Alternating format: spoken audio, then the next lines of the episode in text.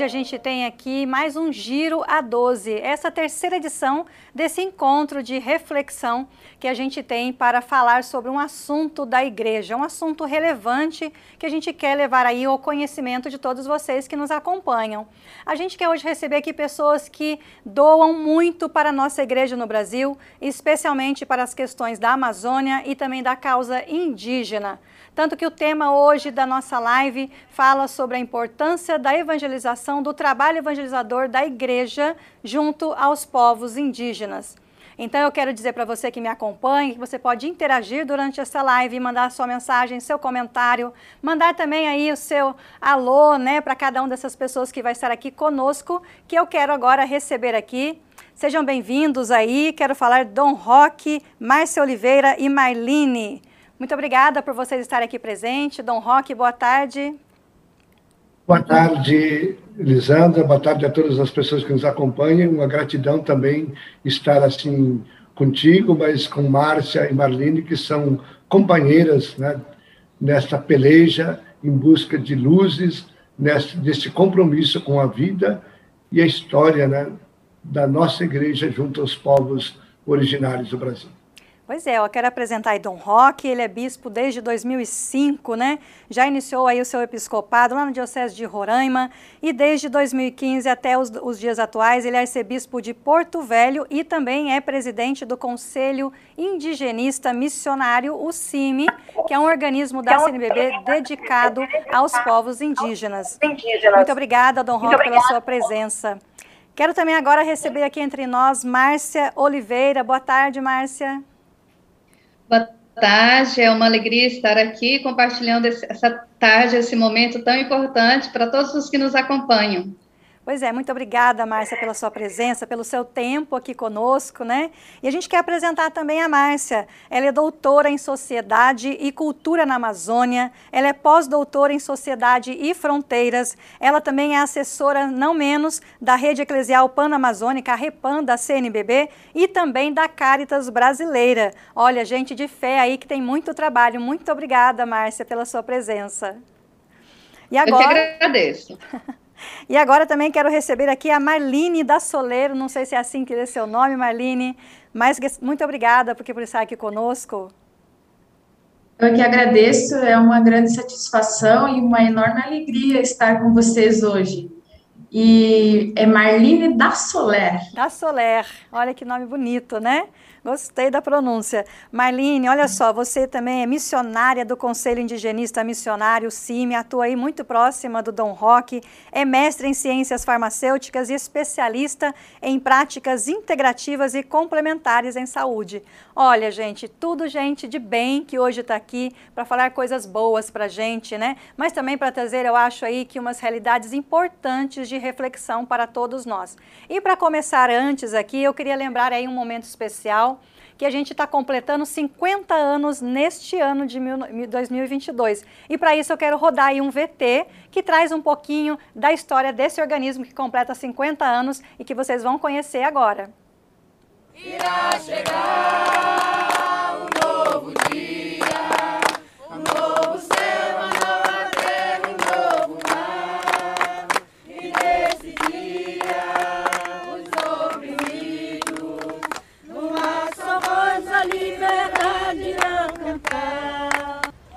CIMI surge em 1972, diante da ditadura militar.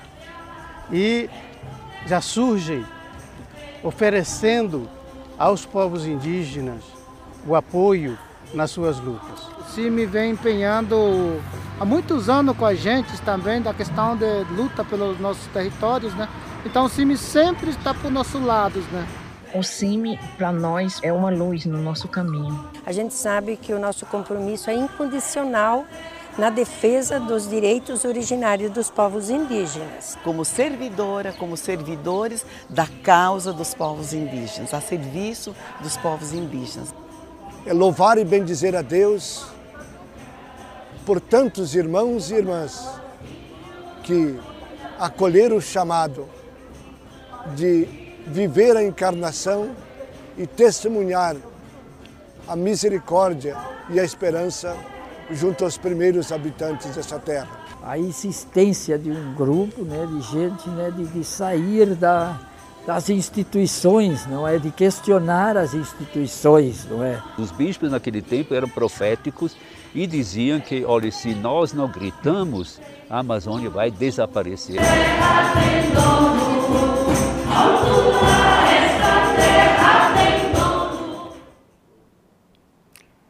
Pois é, a gente ouviu aí, né, e trouxe como homenagem, né, para todos que vocês que acompanham, esse pequeno VT da comemoração dos 50 anos do CIMI, né, que aconteceu esse ano em abril. E a gente queria lembrar aqui um pouco dessas vozes, né, que ecoam na nossa mente, no nosso coração, quando a gente fala desse grande trabalho. E é por ele que eu quero começar hoje esse momento com vocês. E quero perguntar, né, é, a gente chega aí a 50 anos, cinco décadas desse grande trabalho, esse organismo da CNBB, que sempre foi dedicado à causa, né, dos povos indígenas. Para vocês, né, que viram esse, esse não mais próximos desse caminhar, né? Que pudessem falar para a gente um pouco o que, que marca no coração de vocês esses 50 anos, né? O que, que representa toda essa caminhada ao lado dos povos indígenas do nosso Brasil. Vamos começar aí com a Marlene. Então, esses 50 anos de caminhada que a gente está ainda comemorando, né? É, são momentos da gente lembrar de grandes lutas vivenciadas pelos povos indígenas, né?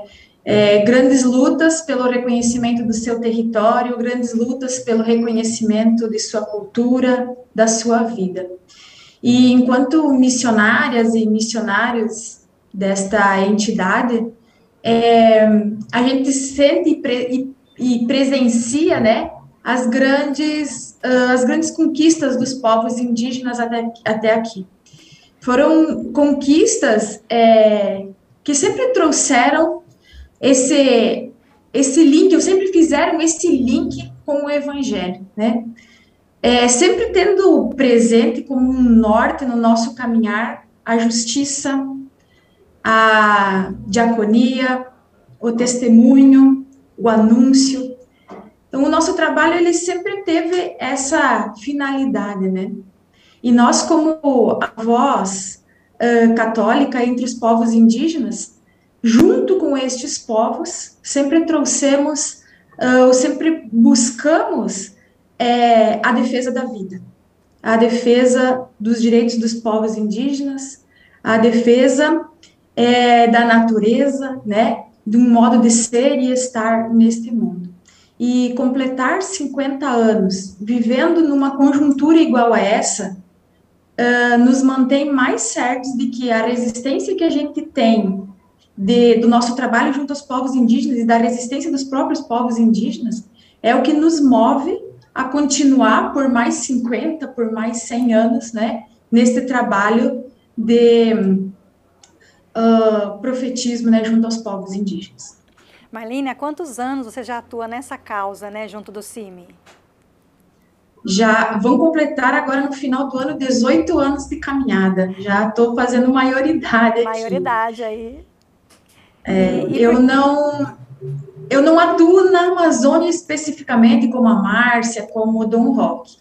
Eu estou na região sul do Brasil, né?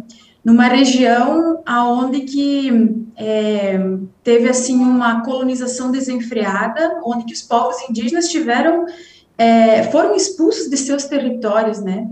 É, e a expulsão muito violenta, aonde que vários povos ainda nem estão de volta nas suas terras, estão vivendo é, junto com outros povos ou em contexto urbano, né? Em realidades bem desafiadoras. É, Marlene, a gente olhando para essa história, né, a gente pode ver quantas coisas foram conseguidas, foram alcançadas, né, para que a gente pudesse chegar hoje, mas ainda num ano como este, em 2022, né, a gente vê quantas coisas ainda a gente já tá, conseguiu, mas quantas coisas estão regredindo, né? Então a gente vê a importância do trabalho de vocês, né, em qualquer frente que vocês atuem. E eu gostaria de falar, né, Dom Roque. Dom Roque está aí também há quantos anos, né, caminhando com os povos indígenas. A gente sempre vê o Dom Roque muito despojado junto com os povos, né, vivenciando com eles. É um bispo que caminha no meio do povo, né? E eu gosto muito de, de olhar para esse bispo né, e pensar quanto trabalho o senhor já pôde doar e fazer pela nossa igreja. Dom Roque, como que o senhor se sente nessa celebração dos 50 anos? Né? É um momento para celebrar, é um momento também para a gente resgatar aquilo que precisa ser resgatado junto aos povos? Elisandra e todos que nos acompanham, é, a igreja também foi fazendo processos. Quando nós é, celebramos 50 anos, por trás também vem a primavera do Concílio Vaticano II. Vem Medellín, que atualizou o Vaticano II para a América Latina, para o Caribe. E aí também nós celebramos junto os 50 anos de Santarém, e ali a igreja toma essa decisão e assume coordenadas. Celebrar os 50 anos é louvar, bendizer, glorificar a Deus pelo testemunho profético de tantos missionários e missionárias, que é exemplo da Marlene, do Kleber, que é o esposo dela, tão jovens se lançaram neste trabalho, confiando apenas em Deus.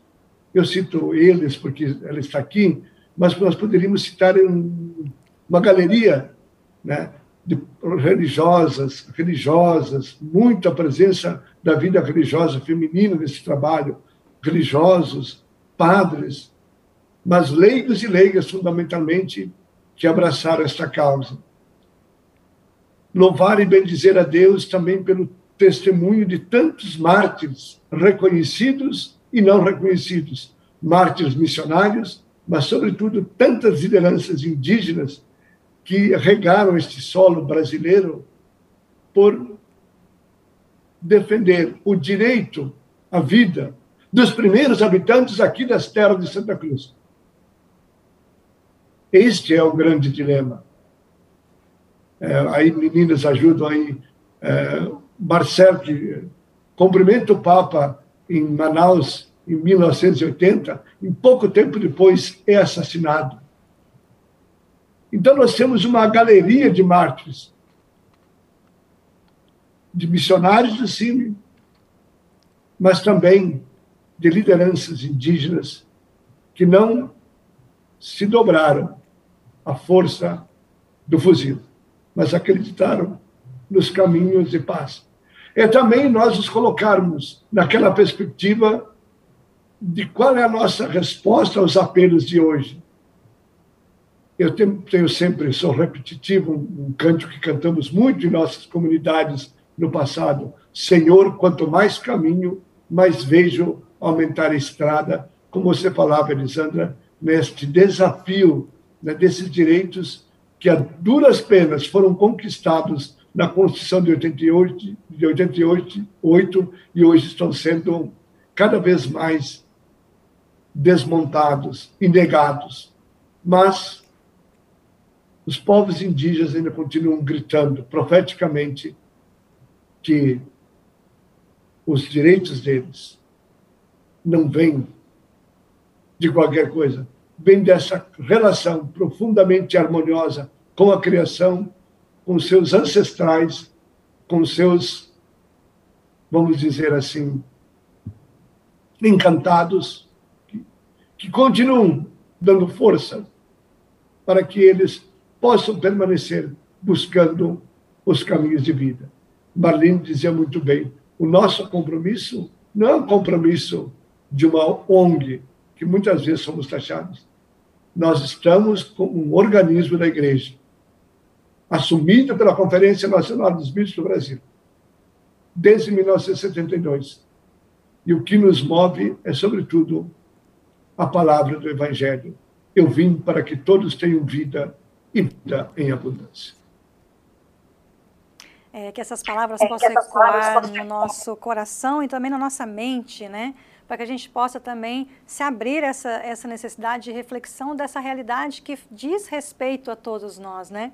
E aqui eu quero lembrar agora a presença da, da Márcia, que tem aí um trabalho dedicado com o REPAM, que é um outro organismo da nossa igreja do Brasil também, um pouco mais amplo, né, porque compreende aí outros países, mas que também visa fortalecer então a evangelização na Amazônia e também articular os povos indígenas e outros povos também, comunidades ribeirinhas, todos aqueles que estão ali no, na, na, na, região amazônica.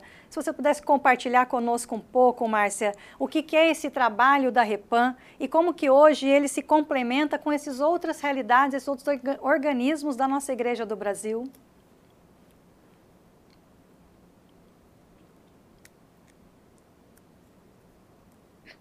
A Repam é essa instituição também vinculada à igreja, é, de modo especial à igreja presente na Amazônia, que assumiu como missão é, tecer redes com as instituições que atuam na Amazônia em defesa de todos os povos da Amazônia. E, e uma das instituições parceiras da Repam é justamente o Conselho Indigenista Missionário. É, nessa defesa dos povos indígenas, nesse, nesse trabalho de, de, de abrir espaços, de garantir, de fato, o protagonismo dos povos indígenas a partir da sua, do seu contexto, do seu lugar de fala, é, dos seus direitos históricos, e por isso que nesses 50 anos a Repam também celebra, junto com os povos indígenas, a, a, a, a gratidão né, pela existência do CIMI como uma resposta da igreja aos desafios dos povos indígenas que, há 50 anos atrás, passavam por um processo de recolonização muito forte, de ameaça de genocídio muito forte. Então, esses 50 anos recordam justamente uma tomada de posição da igreja muito firme, é, também orientada pelo Concílio Vaticano II, mas também como uma das grandes decisões do, do encontro de Santarém, em 1952, que é, posicionou ou reposicionou a igreja em defesa dos povos da Amazônia. Então, uma das parcerias é o CIMI, outra parceria importantíssima se refere aos povos camponeses e comunidades tradicionais da Amazônia, que é a Comissão Pastoral da Terra. A Caritas também é outra parceira é, é, nessa grande rede, né, que vai tecendo, então, é, todas essas possibilidades de atuação da igreja na Amazônia. Então, é nesse sentido que, que a Repam é, apresenta uma contribuição também importante, é, com diversas campanhas, com diversos é, é, ligamentos, né, que, que vão favorecendo também essa defesa dos povos indígenas, mas de um modo muito especial, é, essa recolocação dos povos indígenas no centro do debate da Amazônia. Né?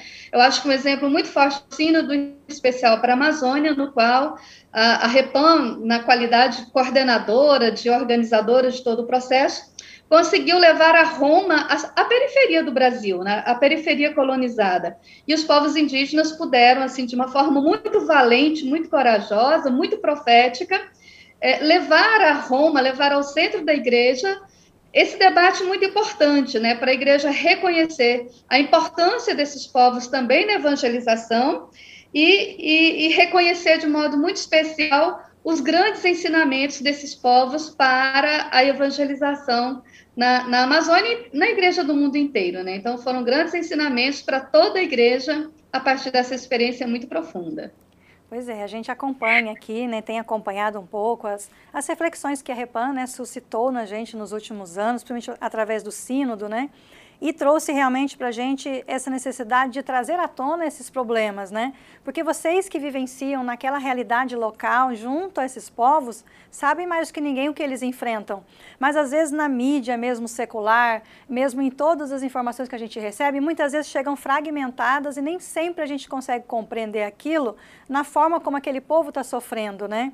Então a gente caminha às vezes pelas, pelas informações equivocadas e a nossa igreja é uma né, desses porta-vozes que traz essa mensagem dessa realidade dos povos. Então é com louvor né, que a gente tem hoje possibilidade de conversar com vocês três aqui, de trazer para o nosso internauta, para aqueles que estão acompanhando a gente, essas reflexões que são muito pertinentes. E é essa pergunta né, que eu quero trazer hoje, porque ainda, ainda hoje é, é preciso a gente falar da importância dessas, dessas causas, porque parece-me que a gente, muitas vezes, na nossa realidade aqui urbanizada, no nosso cotidiano, nos nossos problemas sociais, a gente não se abre para entender como é relevante tudo que está acontecendo na Amazônia, tudo que está acontecendo com os povos indígenas, com os povos tradicionais.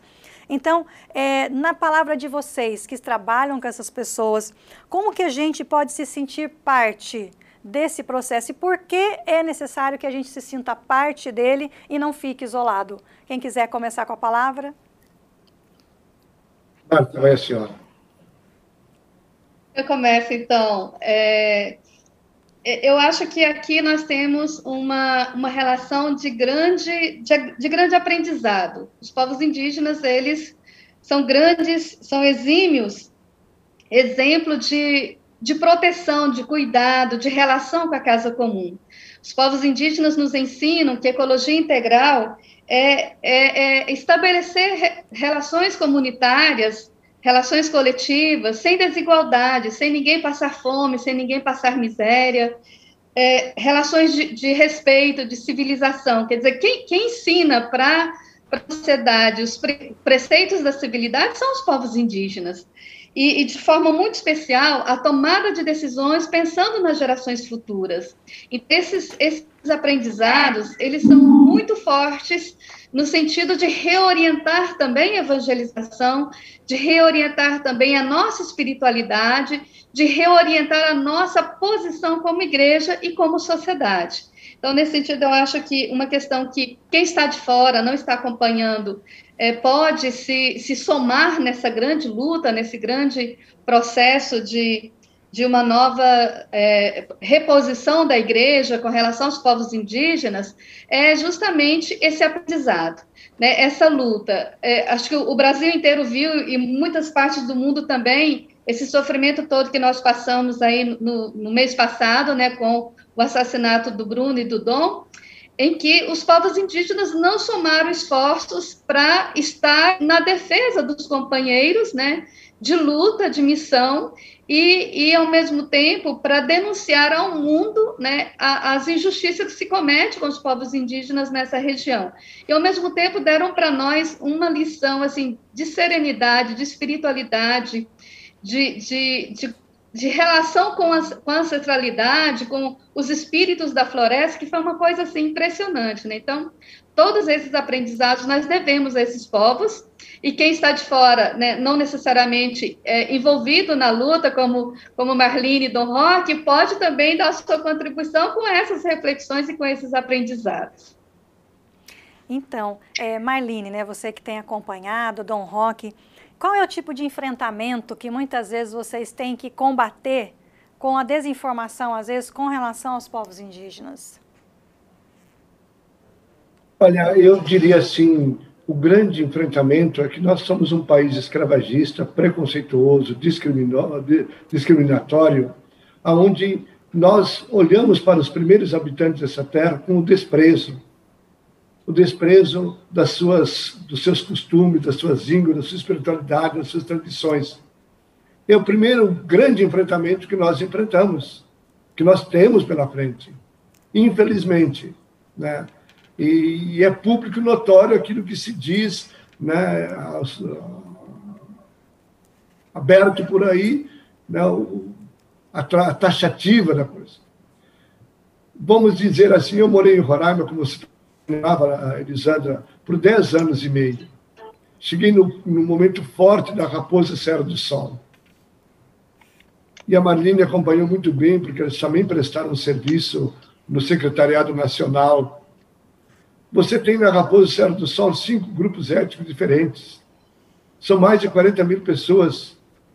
É uma área relativamente considerável, mas foi provado com um professor da Universidade Federal de Roraima que se cada família recebesse o mesmo lote que os migrantes receberam do INCRA, não daria a mesma quantidade de hectares para cada família indígena. Lá naquela região de mais de 40 mil pessoas, não há um posto policial. Não há um posto policial. Não é de agora, desde eternamente. Segundo ponto que podia dizer, a falta, sim, da presença do Estado na saúde, na educação, das coisas básicas, né? Por isso que é muito difícil quando não há políticas públicas e se faz de tudo para desqualificar os caminhos dos povos indígenas. E esse preconceito está também dentro muito forte da igreja. Com todo o respeito, às vezes nós temos pessoas boas, mas por informações erradas que chegam, como você também lembrava, Elisanda, acabam tomando aquilo como se fosse fonte de verdade absoluta. absoluta. Mas eu sou filho de agricultor, eu acredito na semente, eu acredito que nós não podemos abandonar a esperança, não podemos deixar que nos roube a esperança. E também na linha que a professora Márcia colocava, os povos indígenas são, por excelência, né, acalentadores de sonho e esperança e certeza de que ninguém tem o direito de roubar os sonhos deles de viver com dignidade numa terra sem mais. Só complementando talvez um pouquinho da fala do Dom Roque, né? É, além de tudo isso que ele falou, que a gente enfrenta enquanto missionárias e missionários da causa, é, um dos grandes desafios nossos talvez seja é, fazer com que a nossa sociedade reconheça a alteridade dos povos indígenas, reconheça a natureza dos povos indígenas e respeite a forma de ser, de ver e de estar nesse mundo que os povos é, têm, né? Respeitar a sua cultura, não diminuí-la e nem ignorá-la, como a gente percebe que é, é, feito né, hoje em dia. E no final de semana eu estava participando do encontro estadual das comunidades eclesiais de base aqui em Santa Catarina, e tinha a participação de uma liderança guarani e essa liderança guarani ela falou assim muito convicta e isso expressa muito aqui o nosso trabalho enquanto missionários e missionários do CIMI. Ele disse assim que quando vocês chegaram aqui, nós igreja, né?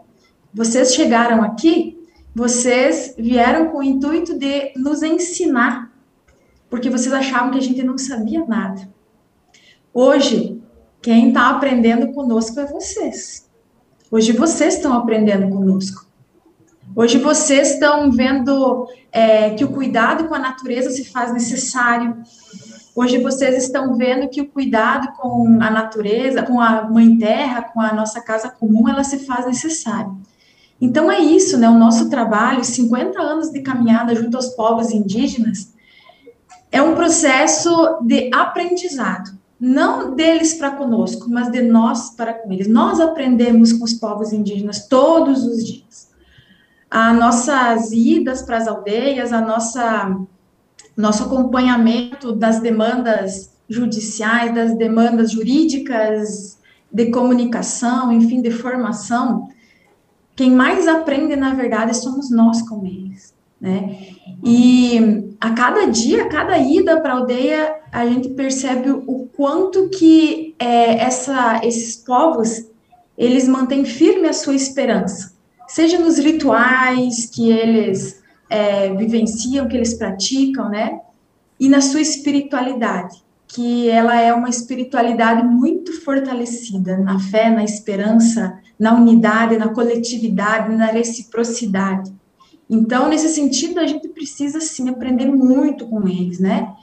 É, tendo sempre no nosso trabalho missionário, a gente tem essa premissa da, da evangelização enculturada e libertadora, né? Uma evangelização que ela uh, pratica e a gente vivencia os valores do evangelho e não busca transformá-los, né? Então, nesse sentido, é, daquilo que a gente vivencia um pouquinho que é muito importante para nós enquanto pessoas, né? Enquanto seres cristãos, enquanto pessoas um, que vivem numa cultura ainda escravagista, opressora, manipuladora, né? É, e que não agrega muito um, nesse ser, desse pensar como comum com a natureza e com a, a mãe terra. Pois é, quando você fala de aprendizado né, dos povos indígenas, me vem aqui à mente uma coisa bem, bem tranquila e bem óbvia, né? As terras mais protegidas ambientalmente são terras tradicionais de povos indígenas, né? Eles quem mais cuidam dessas terras, que são as terras mais cuidadas, mais zeladas, né? Como Deus, né?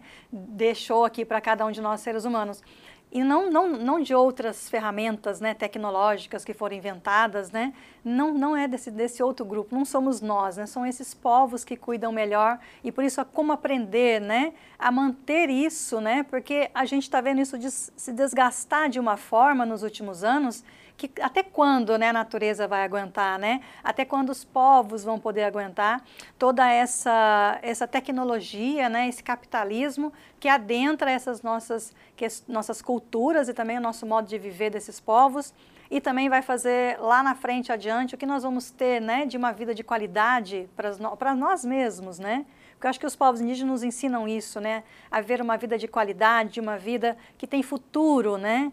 Porque o homem hoje parece que não vê esse futuro no seu dia a dia, né? A gente está é, desconstruindo uma possibilidade de futuro, né? Então, é, você falou de evangelização no meio dos povos, de que é uma evangelização inculturada, né? A gente sabe que é uma evangelização que considera aquela cultura, aquela religiosidade já daquele povo, né? Ela não entra lá para retirar aquela religiosidade e impactá-lo de outra forma, mas ela encultura-se nele primeiro. Então, é bom a gente falar aqui para o nosso público, né, que é um público que ouve diversos tipos de informação, como a gente falou antes, desmistificar aquele papel de que a igreja é aquela que vai lá para romper com a cultura e religiosidade própria desses grupos. Não sei se vocês querem falar de uma experiência, de como que é a experiência de vocês junto lá de uma comunidade indígena, como que vocês chegam até eles.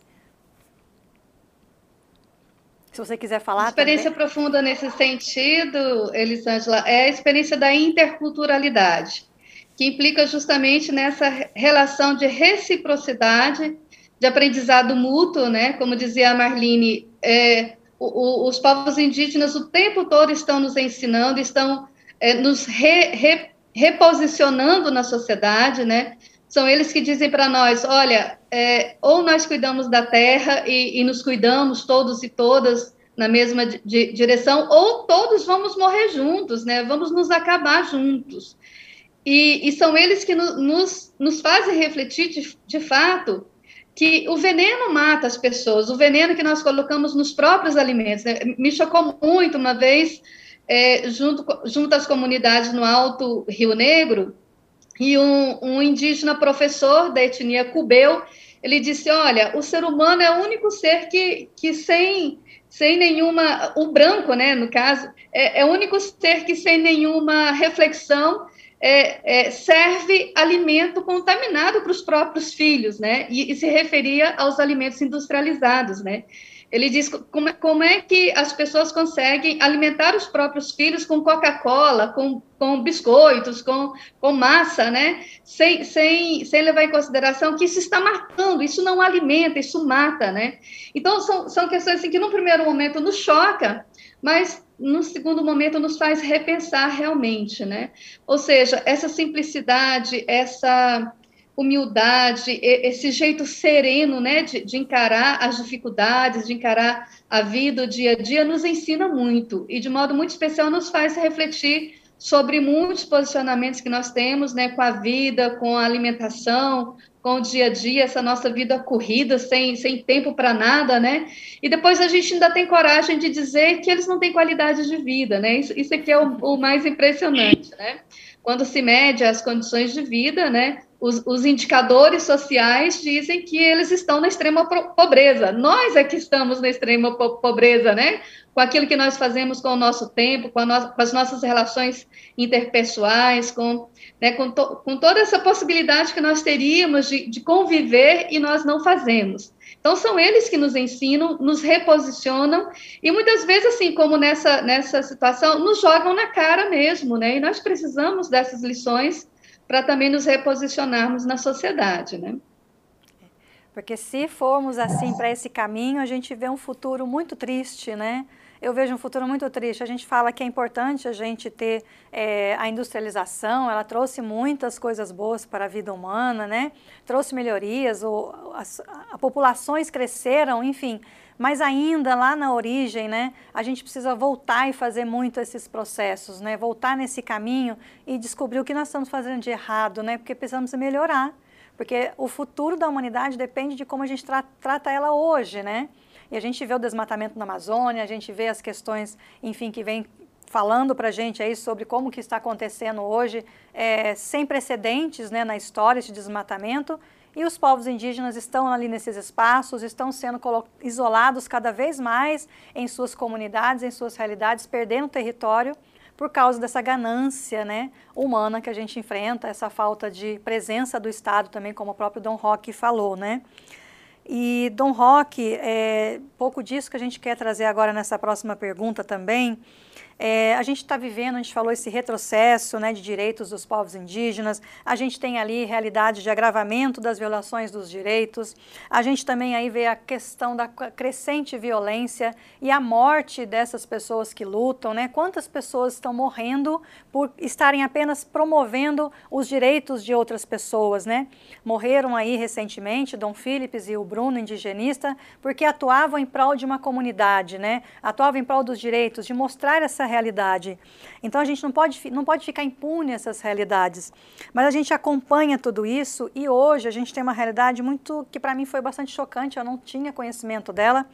É, desse julgamento histórico de reintegração de posse da terra do povo indígena Choclã, lá em Santa Catarina, que pelo que a gente pelo que eu pude compreender, e que é bom que as pessoas compreendam, ela vai colocar em risco esse futuro das terras indígenas no Brasil. Vocês podem dizer para a gente qual é a relevância de um julgamento de uma realidade de um povo que vai impactar todas as questões indígenas, de demarcações de terras indígenas no Brasil? Se o Dom Roque puder falar um pouco para a gente sobre essa realidade, abrir nossos olhos né, para compreender isso. Nós temos um canto que cantamos: ninguém se engana, ninguém se engana. A nossa história já começou desumana. Quando nós olhamos o caminho do Brasil colônia, do Brasil império, do Brasil república, nós vamos chegar praticamente em 1988 ainda com uma legislação da colônia portuguesa em relação aos povos indígenas. Tivemos, sim, eu peço compreensão, talvez as meninas me ajudem, as doutoras, né, porque estou acompanhado de duas doutoras, Uh, tivemos o serviço de proteção ao índio, que não foi proteção nenhuma. Pelo contrário, a história mostra os, a gravidade de como foram tratados ao longo desse período. Com o regime militar, a ditadura militar, se dá fim ao SPI e se cria a FAI, que seria o órgão governamental que devia estar zelando pela vida, pelos povos originários.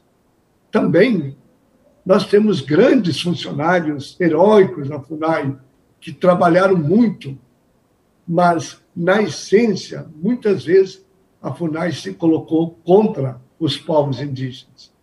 E aí vem o problema. A Constituição de 88, que quis ser um gesto de reconhecimento de uma dívida impagável, né? porque desapareceram muitos povos. Desapareceram muitos povos do Brasil. E os dados demonstram, segundo os estudos no Brasil, no, no Brasil de hoje, havia mais de 5 milhões de indígenas em 1500. E hoje nós só temos um milhão. É o único lugar na história né, que a população desaparece. Por isso, também foi um empenho muito grande, seja do movimento indígena, seja também da igreja e seja de muitas organizações que lutaram para aqueles dois artigos da Constituição brasileira, 231 e 232. Foi decisivo esse caminho. Mas como lembrávamos aqui de muitas mortes, de muitas mortes de missionários e missionárias, mas também de lideranças indígenas. E eu tive a oportunidade no caso do Vicente Canhas, que é o patrão do nosso centro de formação lá nas proximidades de Brasília e Lusiânia, que foi assassinado de maneira brutal. E aí se encerrou o processo como se nada tivesse acontecido. E foi um empenho grande do CIMI, tem sido também. E no julgamento, quando uh, o, o antropólogo foi ouvido pelo juiz no júri, o juiz pergunta para ele o que, que significava a presença de Vicente Canhas junto ao povo eu, eu eu estou um pouco esquecido, né? Ajuda Enaue, Nenaue. E aí ele disse assim, com muita serenidade, e uma pessoa que não é cristão, católico, crente, ele, ele se professa sem religião, ele disse que ele olha, ele foi canonizado, ele era canonizado pelos povos onde ele acompanhava. Então, para dizer, esses direitos eh, conquistados, né, como um reconhecimento de uma dívida impagável, que previa que em cinco anos as terras de uso tradicional deveriam ser reconhecidas, demarcadas, homologadas, registradas. Nem 30% se conseguiu até agora. De 88 para 22, né? são 34 anos, vamos chegar em outubro. Aí se faz um juramento da Constituição, mas se nega a Constituição. Por isso, o caso do Choclen, que é mais antigo, aí a, a, a Marlene pode nos ajudar, é no início do século passado, início dos anos 1900, foi um dizimar esse povo, tiraram tudo que eles tinham, que era o único, a única coisa seria o território, e o julgamento, a repercussão geral, vai dizer não. O caso Choclen é o caso que vai dar a, a, a luta. Porque por trás disso vem ainda a questão das 19 condicionantes de julgamento da Raposa Serra do Sol, que foi dado o reconhecimento como terra única, né? sem ilhas, o reconhecimento, mas se estabeleceu 19 condicionantes.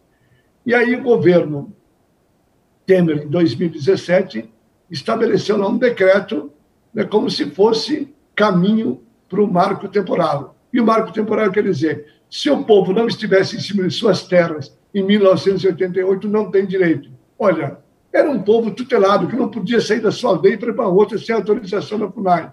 Era um povo que nunca podia participar de um julgamento no, no, no tribunal, que ainda hoje é uma luta. Né? Então, hoje está-se com essa consciência.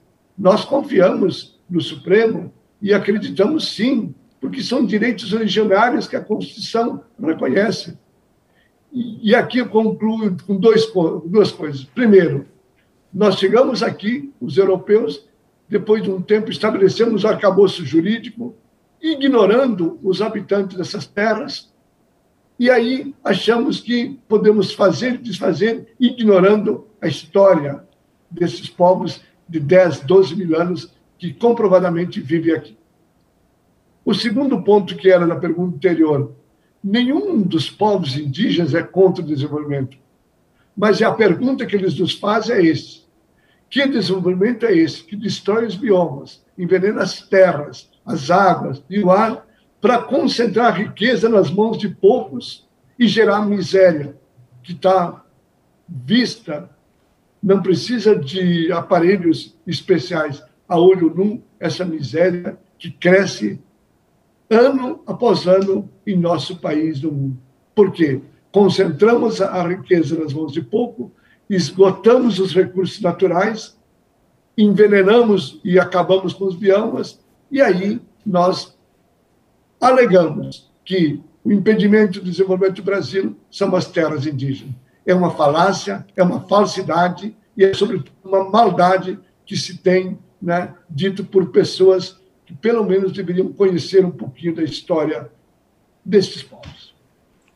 Eli, o caso de repercussão geral é uma disputa possessória que envolve a terra indígena Ibirama Laclanhô, do povo Xoclém, e o estado de Santa Catarina, no seu órgão ambiental, IMA, é, onde que os Choclen, eles reivindicam, né, eles pedem é, a demarcação do seu território tradicional.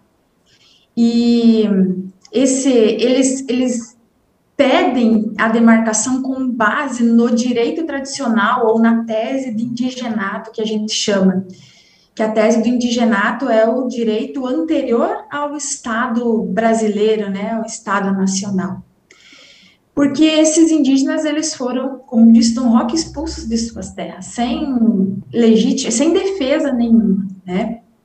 E agora eles vêm nesse intuito de ter o seu território uh, demarcado para que eles possam continuar vivendo uh, de forma digna, né? Nessa nesse pedaço de chão. E esse caso, ele começou já há bastante tempo, né? E no dia 23, agora de junho, era para ter uh, o julgamento desse caso, e o Supremo é, desmarcou, né, desagendou. E é um caso que a gente diz assim, ele é muito emblemático, porque conforme a decisão que o Supremo vai ter desse caso, vai, vai fixar uma tese, né, que a gente chama de repercussão geral, que essa tese ela vai servir de referência para todos os casos de demarcação de terra indígena no Brasil. Em todas as instâncias do, do, do, judiciário, seja lá na justiça, na primeira instância, na segunda instância, no STF, no STJ, enfim, em todas as instâncias judiciais. É, caso haja uma decisão que não é favorável aos povos indígenas, muitas das reivindicações, né, que tem a nível de Brasil, é, não acontecerão mais. E a gente vai ter uma grande quantidade de indígenas expulsos de suas terras novamente indígenas sem terra, né? E isso é inadmissível a gente pensar, porque a relação dos povos indígenas com sua terra, com seu território, ela é uma relação de vida. Não há indígena sem sua terra. Não há indígena sem a repercussão ou a reprodução da sua cultura no, na sua terra tradicional.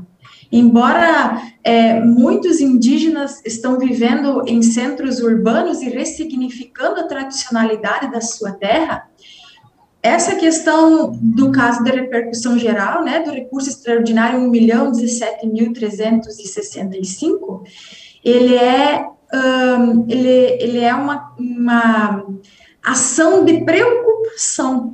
Então, a gente pede à sociedade nacional, né, aos ministros do STF que tenham a sensibilidade de julgar procedente a demarcação das terras do povo Choclen e também procedente a demarcação de todos os outros povos indígenas que reivindicam a demarcação dos seus territórios, né? Porque, como o Dom Roque falou, o território nacional ele é, não é todo indígena, é a mínima percentagem de terra, né? E os indígenas uh, buscam e defendem aquele pedacinho necessário para sua reprodução física e cultural, né? E também, frisando um pouquinho da pergunta anterior, é, trazendo um pouco daquilo que a Márcia também nos lembra, hoje a gente tem várias experiências de relação da, de proteção e de harmonia né, dos indígenas com sua terra, com sua mãe. Uma dessas experiências que eu acho bastante interessante é uh, a forma de cultivo da terra que os povos indígenas têm, então, de produzir o seu próprio alimento. E aí a gente tem a experiência do povo Chucuru de Ororubá, um povo do estado do Pernambuco, que exerce muito fortemente a agricultura do encantamento, de como eles falam, né? Essa agricultura do encantamento é uma outra relação de, de buscar na terra o seu sustento, né? de vivenciar uh, os aprendizados que o clima nos está mostrando, de que uh, os, o bioma que eles vivem está uh, promovendo para eles, né, ou dando de frutos para eles naquele, naquele, né, em dados momentos do ano. E essa relação, essa agricultura do encantamento, ela é sempre vinculada à espiritualidade, respeitando o ciclo das plantas, respeitando o ciclo das sementes, né? Respeitando o ciclo das águas. Então, é uma forma de se relacionar e de promover essa harmonia, um, respeitando, né, e tendo a premissa de uh, se sentir parte de, e não uh, explorar ou de não. Então, essa é uma forma de desenvolvimento, eu acho.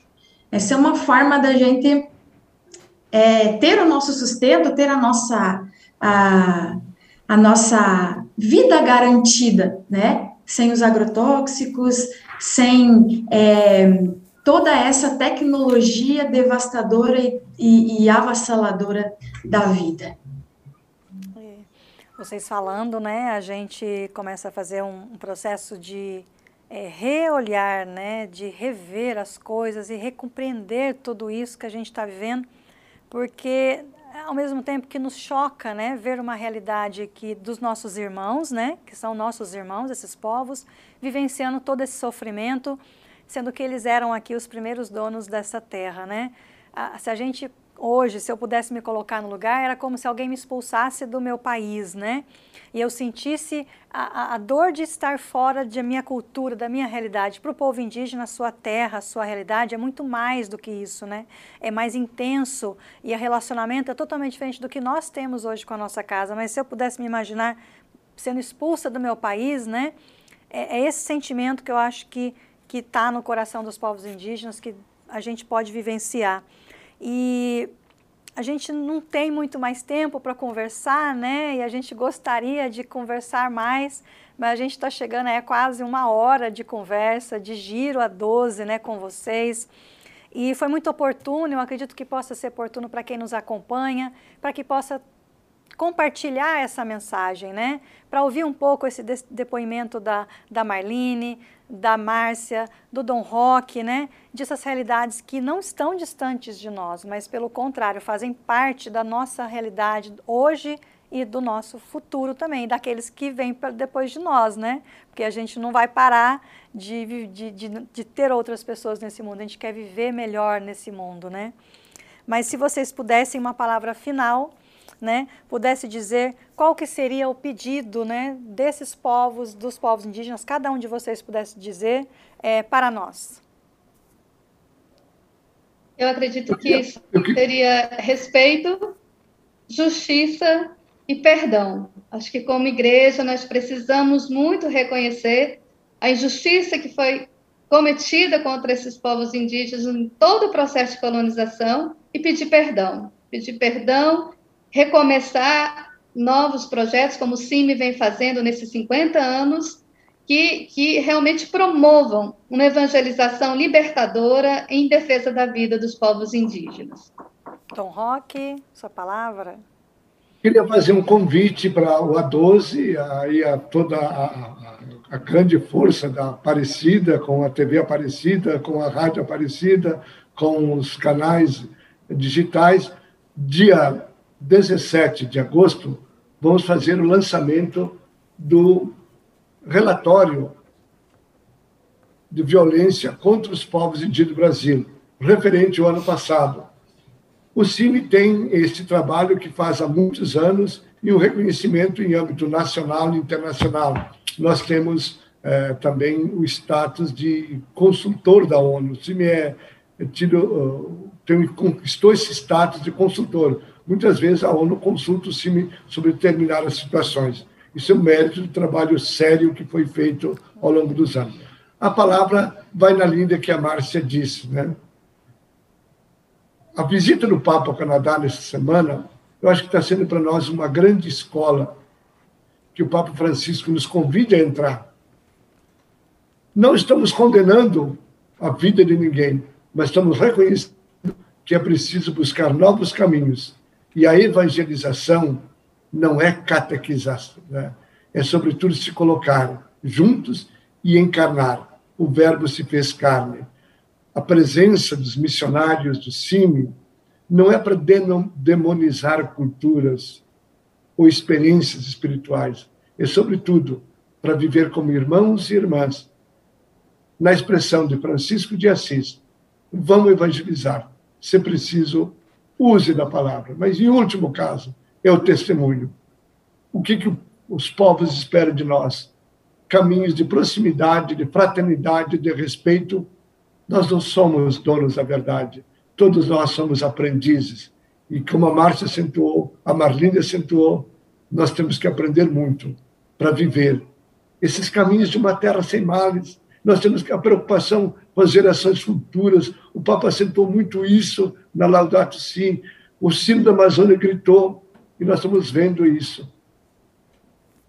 Antigamente sempre se dizia: Deus sempre perdoa. Nós, algumas vezes, a natureza vinga-se. E os desastres ambientais estão aí cada vez mais frequentes em todos os cantos do planeta. Vida, respeito, fraternidade e, sobretudo, respeitar a diversidade, o próprio deles. Para ser cristão, eles não precisam deixar de ser Guarani, Wapixana, uh, Taurepang, Garicó. Não! A igreja precisa, o evangelho chega não para anular a cultura, mas para ajudar a viver plenamente a alegria da fraternidade entre todos os povos. Amém. Marlene? Então, também é, penso que o nosso olhar para com relação aos indígenas, ele deve ser um olhar fraterno, um olhar irmão, um olhar que se baseia no princípio fundamental do evangelho, que é o amor maior. Para que juntos a gente possa construir um reino definitivo que seja um reino da terra sem males, um reino do bem viver, onde que a reciprocidade, a coletividade, é, várias é, é, vários ensinamentos que os povos nos trazem que a gente consiga viver verdadeiramente aqui nessa terra, né? e que a gente consiga olhar para as nossas comunidades indígenas, para os povos indígenas, tendo um olhar ecumênico, tendo um olhar enculturado e um olhar interreligioso. Porque os povos indígenas, eles nos dão uma grande é, certeza, né? É uma grande, um, eles nos dão um grande ensinamento que é a resistência, se manter resistentes, firmes na esperança, né? E a gente tem uma frase que a gente utiliza muito dentro do CIMI, que expressa isso também, que a causa indígena, ela é de todos nós, de todas nós. Então, é, quero agradecer imensamente a oportunidade, Elis, é, agradecer a Márcia, ao Dom Roque e a todos que nos acompanham nas redes sociais do Portal A12. Obrigada. A gente que agradece, né? Eu quero fazer um gesto aqui que é meu para vocês, mas eu acho que é de vocês também para tantas pessoas que vocês gostariam de fazer para a gente encerrar essa live. Eu gostaria de abraçar vocês pelo trabalho que vocês realizam e agradecer no coração de cada um de vocês tudo que vocês fazem pelos povos indígenas e pela nossa igreja. Eu me emociono porque eu já estive numa, numa aldeia indígena e eu sei o que é receber o carinho desses povos e me emociono de ver essa beleza, né? E esse carinho que vocês têm por essas pessoas. Então, daqui eu abraço vocês, mas eu acho que vocês também podem abraçar as pessoas que vocês gostariam que se sentissem abraçadas também por esse trabalho tão grandioso de vocês. Parabéns, muito, muito obrigada. E eu termino essa live né, emocionada, porque eu fiquei emocionada. E é, é, até a próxima, gente. Né? Deus abençoe vocês, o trabalho, a missão, os proteja também, porque eu sei que vocês precisam de proteção muitas vezes, né? E cuide das suas famílias, das pessoas que vocês querem bem. A vocês que nos acompanharam também, muito obrigada por este momento. Compartilhe essa live, essa boa notícia, faça chegar a mais pessoas. O Portal A12 oportunizou mais um Giro A12 para trazer para você informações de relevância, de conhecimento, de aprendizado da nossa Igreja do Brasil. Um grande abraço a todos todos um excelente fim de semana. Tchau, tchau.